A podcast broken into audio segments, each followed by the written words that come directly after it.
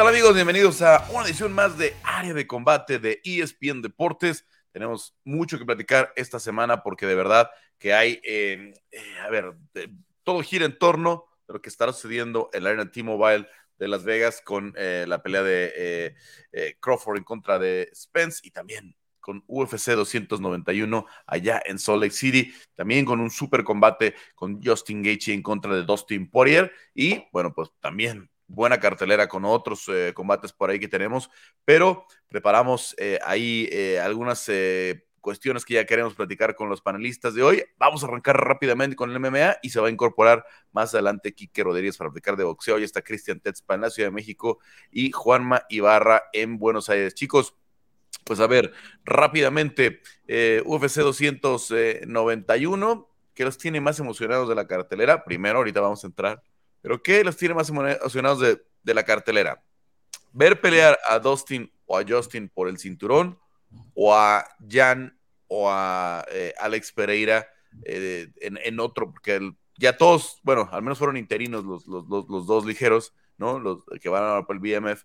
Y, Jan y Pereira ya fueron campeones en, 185 o 105 libras. ¿Cuál es, ¿Qué es lo que les gustaría más?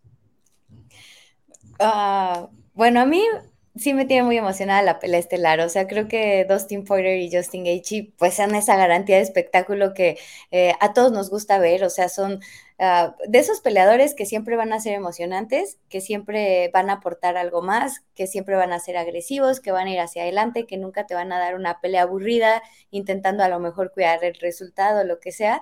Entonces, aunque el BMF sea simbólico, eh, a mí es la pelea que me emociona más de toda la cartelera. Creo que es una revancha eh, que todos los aficionados quieren ver, independientemente de quién gane y quién se quede como el baddest motherfucker.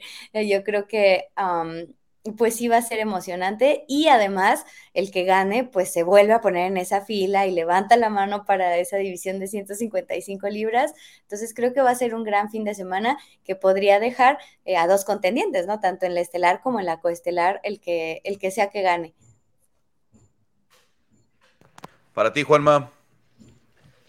A ver, eh, me parece que los, principales reflectores se los lleva la pelea estelar, Carlos, pero la coestelar también tiene muchísimo para ofrecer por las repercusiones que tiene, porque el ganador de esta pelea entre Jan Błachowicz y Alex Pereira podría ser el próximo retador, no, en realidad va a ser el próximo retador al título de las 205 libras, este título que queda vacante con la lesión de, de Jamal Hill, esta lesión que le va a llevar varios meses, una especie de bromeamos de, maldición que John Jones al subir a los pesos completos con peleadores, con peleas que terminan empatadas, como la de Wajovic con Mohan Kalaev, y lesiones, eh, la lesión de, de Shiri Prohaska en la previa a esta pelea de Wajovic Ankalaev de diciembre de 2022, la lesión ahora de Jamal Hill, quien le había ganado la pelea a Glover Teixeira por el título al empatar Wajovic con Ankalaev. Es todo, es una mesa de cuatro o cinco contendientes que pareciera que se van turnando para ver quién se queda con el cinturón.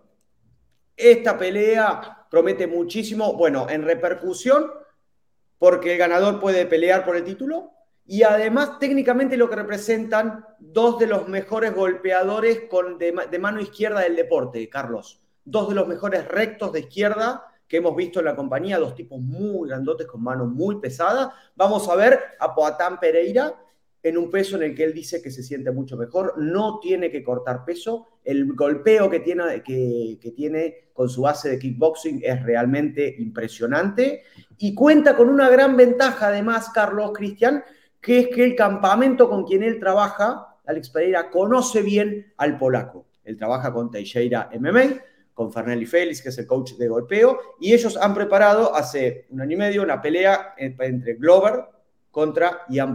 Así que lo conocen bien. ¿Qué espero, Carlos? Espero del polaco mezclar mucho el eh, trabajar para el recto de izquierda, mucho la patada baja y espero eh, los derribos con los cuales sorprendió a Desaña, Carlos. Lo derribó tres veces Jan Boajovic a Desaña en su única defensa del título. Espero que lo haga con Poatán. ¿Y qué espero de Poatán? Eh, striking no espero que derribe, sí espero que pueda defender derribos y que pueda tender trampas para conectar su golpe abierto con codo bien arriba de izquierda. Me genera muchísima intriga esta coestelar, chicos.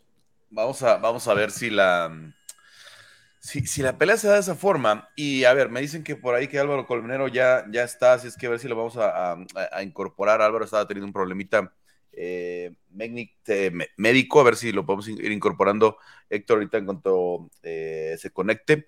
y, pero bueno, a ver, voy pasando con, los temas que ya teníamos como eh, pensados de la, de la cartelera.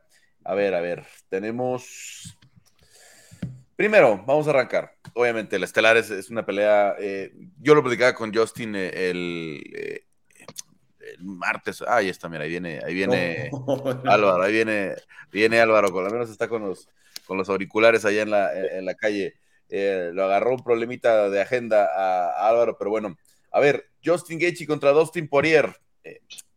la pregunta más obvia, ¿no? Pero que tiene mucho, mucho sentido porque han sido cinco años lo, vimos recientemente con, la de Pantoya contra Brandon. ¿Cómo es diferente esta pelea? ¿no? Yo la he visto varias veces esta semana. De pronto pienso que iba ganando Justin. Obviamente la deducción del punto en el tercer round con el piquete de ojo, que luego hubo piquete de ojo también de parte de Dustin Poirier. ¿Cómo es diferente la segunda pelea, eh, Cristian, entre eh, Poirier y, y?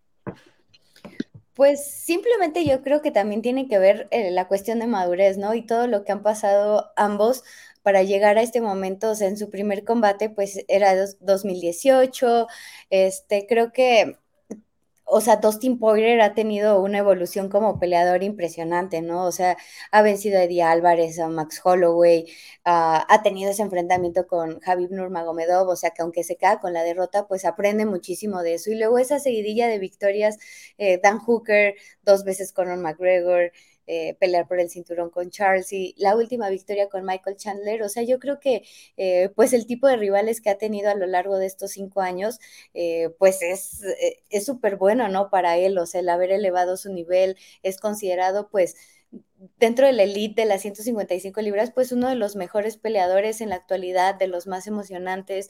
y por el lado de Justin Gaethje, o sea, ¿qué decir de él? O sea, es un peleador que es el hombre bono, o sea, se ha llevado 11 bonos de desempeño, o sea, también creo que todo lo que ha aprendido durante este tiempo, o sea, lo mejor es eh, no precipitarse, o sea, siempre busque esa finalización, siempre busque el espacio para terminar eh, rápido los combates, pero también la calidad de victorias que ha tenido y la contundencia que ha mostrado eh, después de esa derrota contra Dustin Poirier en la que consigue cuatro victorias consecutivas, en la que se mantiene dentro del top y además en su última victoria verse tan contundente contra eh, Rafael Fisiev, pues creo que también es muy bueno para él. Creo que los dos llegan en un gran momento buscando eh, otra oportunidad por el cinturón y creo que ambos también lo tienen claro, o sea, eh, creo que son de estas últimas carreras hacia un cinturón, entonces es una pelea que te deja muchísimo, que es súper vistosa y que además creo que puede mostrar cuál de los dos peleadores ha podido aprender más a lo largo de este tiempo.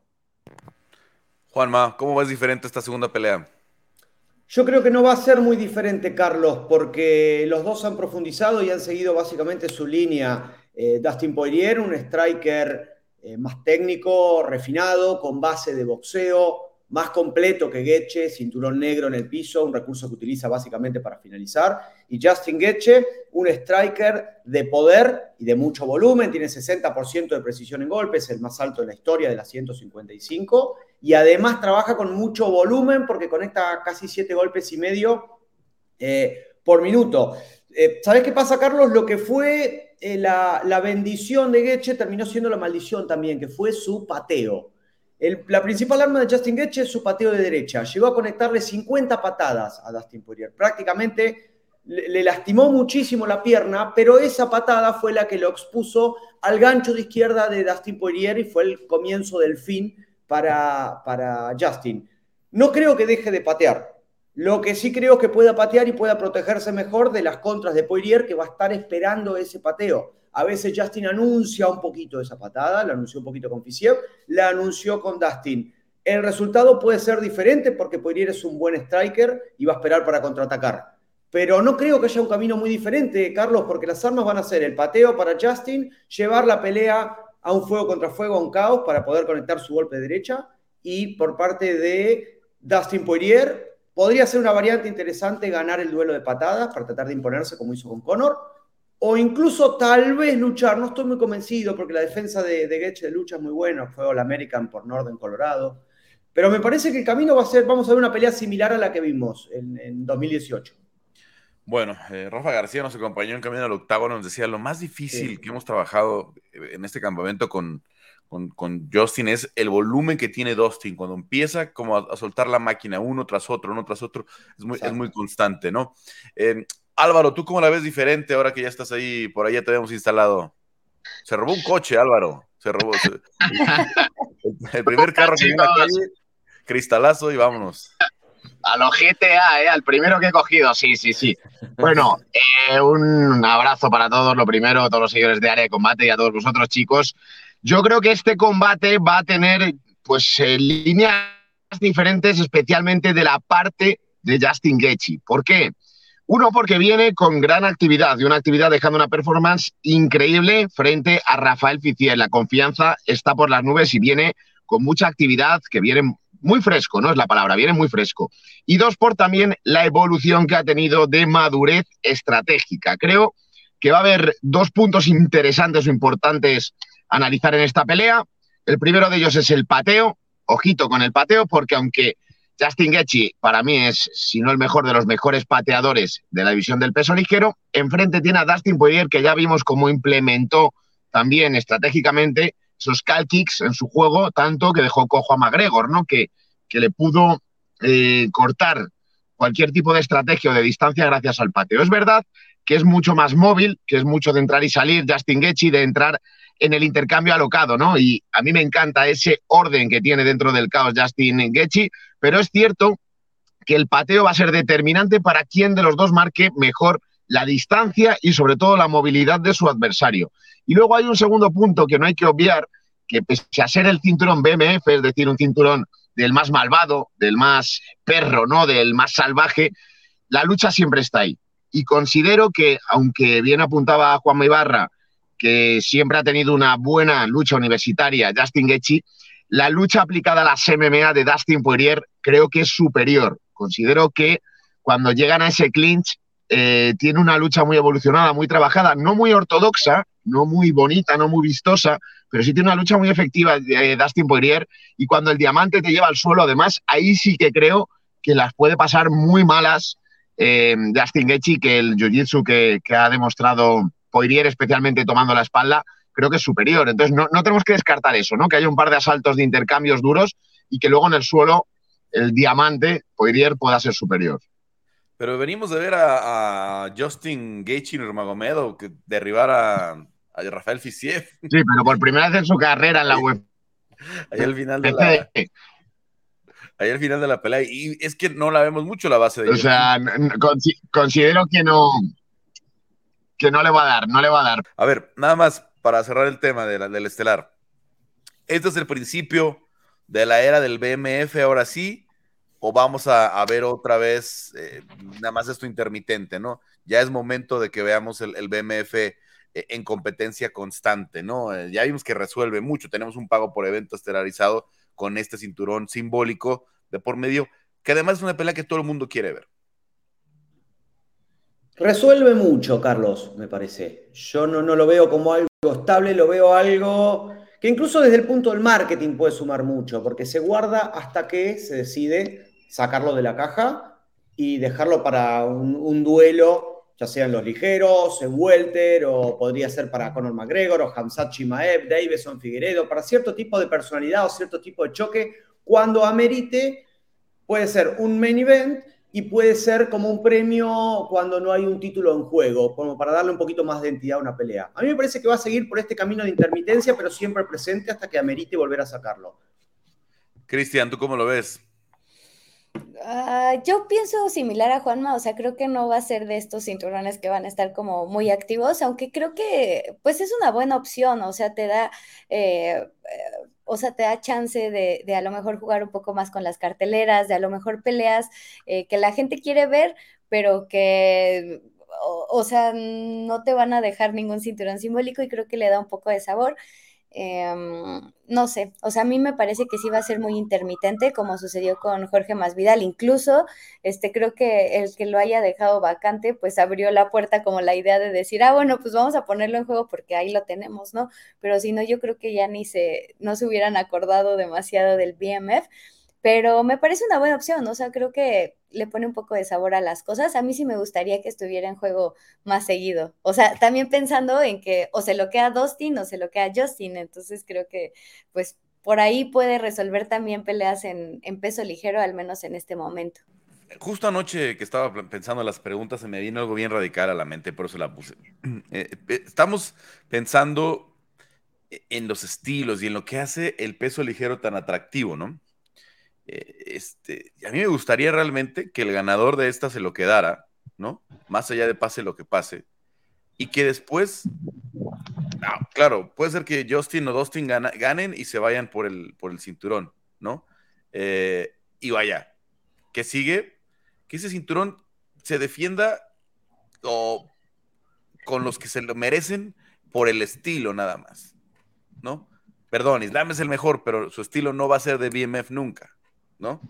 O sea, el, el, BMF está en juego cuando, se lo, cuando llegue un Max Holloway, ¿no? Que pudiera ser un 145 subiendo a 155, peleando con Justin Gaethje, que quién no quiere ver esa pelea, ¿no?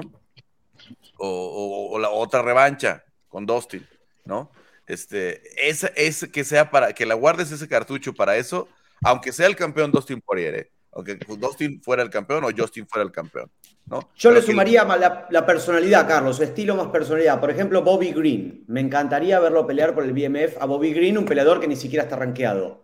Pero me gusta el estilo, me gusta a Bobby Green le alcanza la, personalidad, a Kevin Holland le alcanza la personalidad, ¿no? exacto. Este, hay muchos, pero que no les alcanza estar en ese nivel de, de, pelea de campeonato, ¿no? Y Holloway sí está ahí, Holloway está en una pelea de... Nada más, el problema que tiene es que el campeón actual ya le ganó tres veces, pero si mañana pones a Holloway a pelear por la 145, nadie, nadie podría decir que no se lo merece, ¿no? Total.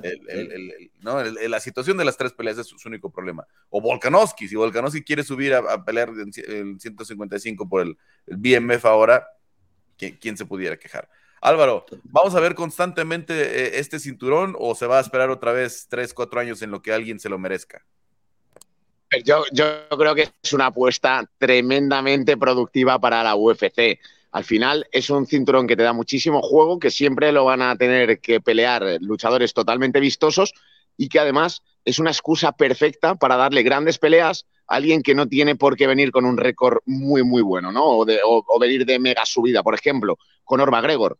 Si al ganador de este cinturón le dieran a Conor McGregor por el BMF, viniendo de dos derrotas contra Poirier, pues quizá no nos extrañaría tanto, porque ya no saltaría tanto la controversia de no se merece una pelea por el título, sino bueno, es un título un poco creado marketingianamente, ¿no? Es un título para vender comercial. Por lo tanto, creo que con la excusa del BMF podemos tener peleas muy, muy interesantes. La UFC es consciente de ello y puedes acabar haciendo combates que de otra manera es difícil casar. Por lo tanto, yo creo que es un, es un comodín. Yo diría que es un cinturón comodín que va a querer mantener la UFC y que le va a dar peleas vistosas y, sobre todo de hacer mucho, mucho dinerito. Bueno, McGregor hay que hacer uno que diga usada, un, cinturón a ver si, a ver si, a ver si con eso se anima. Bueno, a ver, dejamos el estelar, nada más su pronóstico rápidamente. Eh, Cristian, ¿quién gana, Justin o Dustin? Creo que gana Dustin Poirier la revancha, creo que se va a ir ese marcador 2 a 0 y creo que va a ser finalización. ¿Cuál más? Voy por la sangre sonora. Decisión unánime. Justin Gaethje Espinosa, Álvaro. Justin Gaethje Espinosa, me quedo con él por ese último apellido, además, esa sangre latina. Yo voy con él y te diría que no va a llegar a los puntos, con lo cual que se va a imponer en el cuarto asalto, devolviéndole la moneda. Justo, justo, eh, se acabó a principio del cuarto round. Y, está viendo la noche y, este Dominic Cruz está diciendo, no, yo creo que va a ganar claramente la pelea Justin. Y bueno, se, se, acaban, se acaban los primeros segundos. Estaba muy lastimado.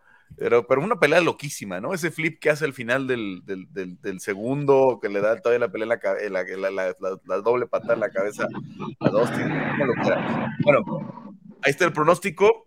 Eh, yo también creo que va a ganar Justin Gaethje. Espero que gane Justin Gaethje, pero es durísimo Dustin Poirier. La verdad, no, creo que es bien difícil hacer un pronóstico. Yo creo que van a recorrer la distancia, aunque creo que se va a llevar un poquito la ventaja ese Justin paciente que conocemos ahora.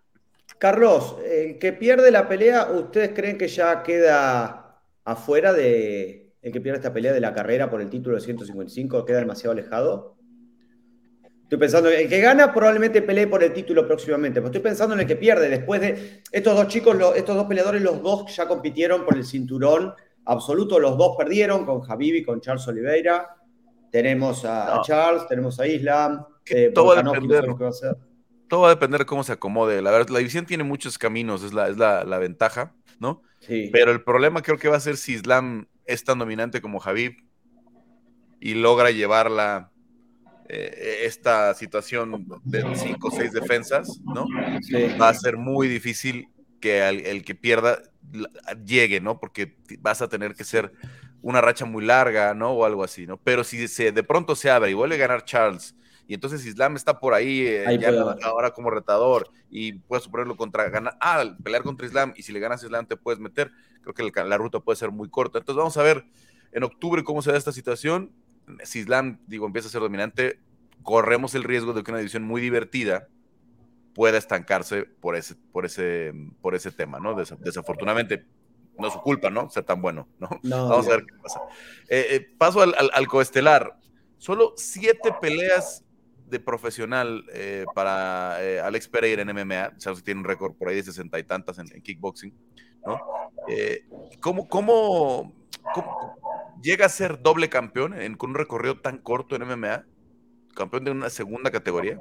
Ay, qué difícil, ¿no? O sea, yo me quedé pensando así un montón porque justo es lo que dices, o sea, tiene bien poquita, o sea, si lo ves de esa manera, o sea, de su trayectoria pues es muy corta, o sea, tiene nueve peleas como profesional, este, baile gana a Israel Adesanya, que pues ya era un campeón dominante en esas 185 libras, que nadie lo había podido descifrar, lo noquea, eh, toma la decisión de subir a 205 libras. Creo que tiene muchísima oportunidad en esa división por cómo están las cosas, porque el cinturón vacante, por el estilo que tiene también Jan Blachowicz, o sea, como para darle la bienvenida. O sea, creo que Pereira tiene las herramientas, tiene el poder al menos, o sea, para brillar dentro de esa división. No sé si le alcance eh, para ser campeón, a lo mejor en lo que sería su primera oportunidad, pero creo que con un poco más de experiencia y así, o sea, le podría ir bastante bien, sobre todo por lo que ha dicho, o sea, que, que no se va a tener que esforzar tanto pues en ese corte de peso y también teniendo un compañero como Glover que fue campeón, creo que eso es muy valioso también. Entonces, no sé, a mí me parece que sí podríamos tener esta, esta gran historia de éxito por parte de Pereira. Sería histórico, ¿no? Juanma, cinco peleas en el UFC nada más. Eh, y dos peleas de dos, dos, peleas de campeonato, ¿no? Este, si, si, si ganara esta. Sería la sexta, si, si, es, la sexta esta, este fin de semana, porque tuvo cuatro antes de, tres antes de, de Easy, dos con Easy, van cinco, y la sexta está con Jan Blakovic, ¿no? Es, un recorrido bien cortito para llegar a una, una, segunda pelea de campeonato en solo siete combates en UFC.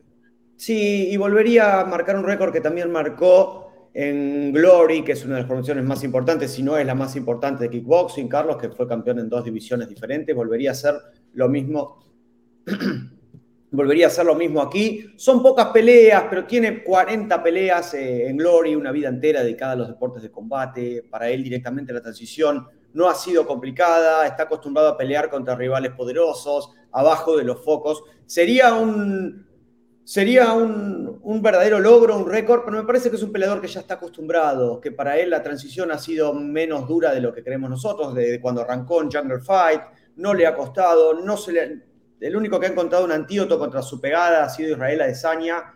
La tiene realmente muy difícil, igual y genera la, duda que nos sacaremos el sábado de cómo es en 205, cómo corren esos golpes cortando menos peso. Lo vieron en esta semana, está gigante, pero gigante, de una manera que no lo habíamos visto. está más grande todavía. Venimos de verlo a Paul Craig pelear en una división más chica y lo vimos más grandote a Paul Craig. Ahora lo vemos a Poatán Pereira en 205 lo vemos más grandote todavía, es algo lógico. Los cuerpos reaccionan de manera muy distinta, pero realmente sería un hito y ya casi que se impulsaría a Salón de la Fama si logra obtener cinturones en dos divisiones diferentes y de ahí después habría que ver si lo defiende, si va a 185, si Israel gana. Imaginemos para UFC la cantidad de posibilidades que se pueden abrir si, si Alex Pereira gana esta pelea y después compite por el título y gana. Yo más pensar en esa con Giri Prohaska, eh, es una pelea que, me, emociona, ¿no? De, lo bueno que son los dos, de striking de ambos. Sabemos que Giri a lo mejor se inclina un poco más al jiu-jitsu porque tiene por ahí más, más juego de sumisión, pero lo que hace de pie es impresionante. Em, Álvaro, ¿va, va a ser, va a pelear por un segundo cinturón Alex Pereira con tan corto recorrido en UFC? Yo no lo descarto, ¿eh? para nada, Carlos. Igual que tiene una fortaleza muy clara, también tiene una debilidad clarísima. Y es tan sencillo como si le dan peleas directamente de striking, tiene muchas posibilidades de hacerse con ese cinturón. No me cabe duda, él ha competido en kickboxing en esos pesos y él tiene la pegada. Puede ser una pegada que tume a cualquiera de la división sin ningún tipo de duda, ya sea Ankaraev, ya sea Prochaska, eh, Blajovic, mismamente a cualquiera con su pegada lo puede tumbar. ¿Cuál es su talón de Aquiles? La lucha y el suelo, especialmente la lucha. Por eso lo que me va a costar pensar es que pueda pasar de este primer obstáculo. Porque enfrente tiene un Blajovic que además ya marcó la línea de lo que debe de hacer contra un striker de primer nivel, como le hizo a Desanya. Una pelea nada vistosa, pero de llevárselo al suelo, de trabajarlo técnicamente y de bloquearlo, ¿no? Entonces, considero que tiene más herramientas para esta pelea, porque aparte tiene el Palace Power, ¿no? Eh, tiene ese poder de pegada, pero sobre todo por la lucha que tiene y porque ya ha marcado la línea para imponerse un striker. Es cierto que Pereira ha evolucionado mucho con Teixeira en la esquina, que tendrá suelo, que tiene buena defensa de derribo, que ya la ha trabajado mucho, pero los recursos tan amplios y la fortaleza física de Blajovic me hace pensar que no va a poder imponerse Pereira. Si supera este obstáculo, puede ganar el cinturón perfectamente, porque a cualquiera de los que he citado antes los puede noquear. Esa mano izquierda tiene mucho poder y su pateo también. Entonces, bueno, no, no, no desentona nada en esa división. Podríamos ver un segundo cinturón. ¿eh? Tal vez me equivoque, pero yo, yo escucho mucho este, esta, este concepto de que Jan pudiera derribar a Alex y yo creo que no va a poder. ¿eh? A ver, ahí sí lo hizo como quiso, porque ahí sí, para empezar, pues, también es deficiente en el juego de, de, de, de, los derribos. También viene como él del mundo del kickboxing, ¿no? Pero Adesanya llegó con 201 libras al, al pesaje. No cortó peso no cortó peso y probablemente ya empezaba más de 220 a, la hora de la pelea, 225. Alex Pereira va a llegar en 220, 225 también a la hora de la, de la pelea. Va a cortar mucho menos de lo que está acostumbrado a cortar, pero va a cortar. Entonces, ahí yo creo que no va a ser esa gran diferencia Además, el centro de gravedad de, de, Jan Blakovic es más cuadrado, es mucho más sencillo para él. Creo que acá no, no va a poder tanto y me preocuparía más eso que ya lo hemos visto. También, también tiene mucha pegada. Creo que más bien la gente está menospreciando el Polish Power, el Legendary Polish Power de, de, Jan Blakovic. Y, y, por ahí puede ser el mayor riesgo de, de Poatán, que ya lo vimos caer con, con, con, con Adesanya en la, en la pelea anterior. Cerramos el tema con, eh, con los pronósticos. Eh, voy contigo, Álvaro. Eh, ¿Quién gana? ¿Poatano o Jan Blakovic? Yo creo que va a ganar Blakovic por gran and en el suelo después de bloquear a Pereira en la pelea. Juanma. Jan Blakovic lo lastima con patadas bajas y lo noquea, lo termina a ras de lona. Cris. Ah, no. Eh, el, cisne negro, el cisne negro va, a dar a una. Empate, empate. Híjole, voy a decir que Pereira sorprende. Pereira sorprende, entonces iría. Yo es lo que espero que pase también, ¿eh? que, que, que, Jan, que, eh, que, Alex noquee a, Jan temprano y que tengamos ya lista esa pelea con Giri, con Giri Prohaska que pudiera ser antes de que termine el año. Entonces, la verdad, podría ser un gran cierre, eh, ya sea que la metan en, Nueva York, que la metan en, en diciembre o para el primer pay-per-view del año, cualquier cosa pudiera ser espectacular, ¿no? Pero que ya la tengamos, porque se nos puede ir. Alex está acostumbrado a pelear muchas veces al año. En 2017 peleó seis veces, o sea, es un tipo con. Es de full life el campamento de vida de Alex, que eso ama UFC porque lo tiene pendiente para el evento numerado que desee.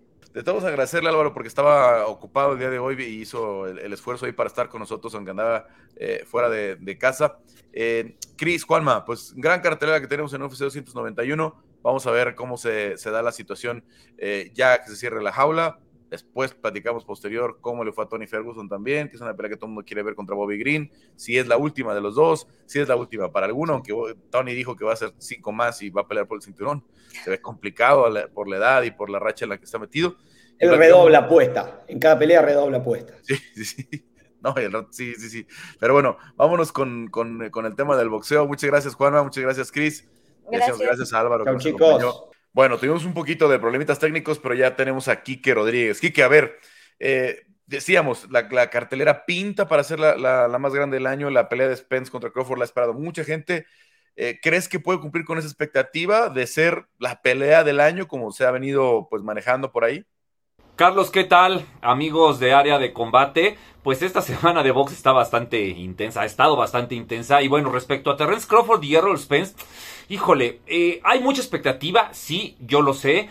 Eh, pero yo tendría cierta calma con respecto a, lo, a, lo, que nos podría ofrecer esta pelea. Creo que es un combate que eh, entre dos grandes boxeadores, entre dos grandes figuras de este deporte, entre dos boxeadores, pues con unas condiciones técnicas increíbles, pero que quizás por los estilos no se termine de ajustar del todo y no termine siendo la pelea que quisiéramos que fuera. Creo que es un combate bueno, es un combate interesante, muy interesante, que las grandes virtudes son otras, ¿no? Más, van más allá de la parte comercial, creo yo. Eh, creo que es una pelea de dos boxeadores que, pues, definir sus estilos es difícil porque pueden hacer lo que sea y, y esta parte puede hacer que, que, que se nulifiquen bastante eh, durante los 12 rounds. Yo creo que va a terminar por, por decisión para alguno de los dos, pero bueno, es un combate eh, muy bueno, muy interesante, que como decía, me parece que hay que valorarlo desde el aspecto comercial la cadenita de buenas peleas, de peleas entre los nombres más importantes que van a mover muchísimo a la industria del boxeo, pues comenzó este año con Yerbonta Davis y Ryan García, siguió con Heini Lomachenko, ahora viene esta pelea, bueno, Canelo en Guadalajara, luego Canelo contra Yermel Charlo. Me parece que está siendo un año en el que el boxeo está recuperando esos grandes combates, esas grandes noches de boxeo que no necesariamente tienen que, ser el 15 de septiembre o el 5 de mayo. Y eso es una muy buena noticia, que el box siga siendo un deporte que, comercialmente pues siga siendo atractivo, que siga llamando la atención. Es una pelea en la que quizás, eh, Carlos, no se han terminado de vender todos los boletos. Sí, creo que están bastante caros. Hay unos de 12 mil dólares por ahí, es lo que yo he visto. No sé si al final la gente de último momento termine comprándolos. No lo sé pero me parece que fuera de esta parte, creo que en pago por evento se va a vender bien.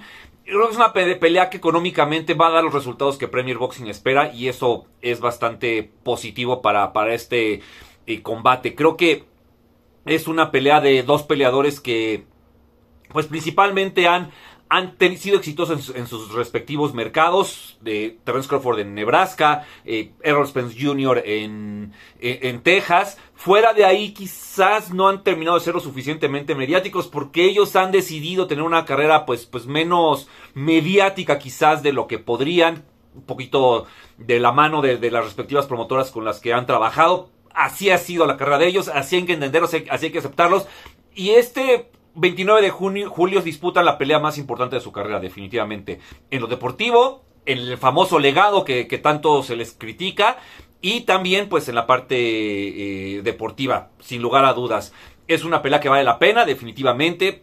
Yo recomiendo de verdad encarecidamente que no, no se genere expectativa, una expectativa tan grande respecto a lo explosiva que puede ser, lo emocionante que puede ser, porque probablemente no lo sea, pero bueno, vamos a ver.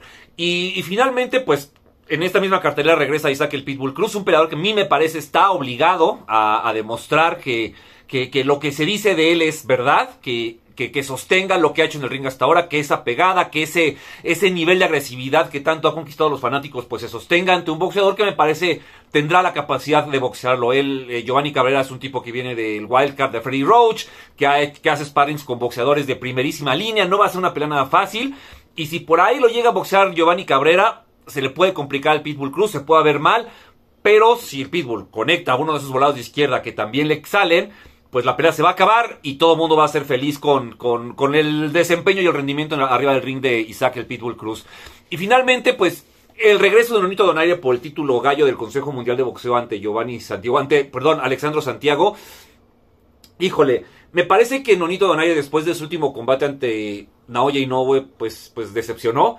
Creo que es un tipo que ya el boxeo le dio muchas cosas. Yo no sé en esta pelea sinceramente qué esperar de él. Me cuesta mucho visualizar a un Onito Donaire pues siendo la mejor versión de él ante un boxeador mexicano que va a salir con hambre, que va a salir con ganas de triunfar, que va a salir con ganas de comerse pues el ring y que por ahí está ante la oportunidad de su vida, ¿no? Si estuviéramos hablando del nonito de hace 6, 7 años, bueno, creo que ni discusión habría sobre quién va a ganar, pero este nonito Donaire a mí me genera muchas dudas. Yo sinceramente no tengo idea qué esperar de él. Si gana el mexicano, que no sea una sorpresa, porque creo que no lo sería.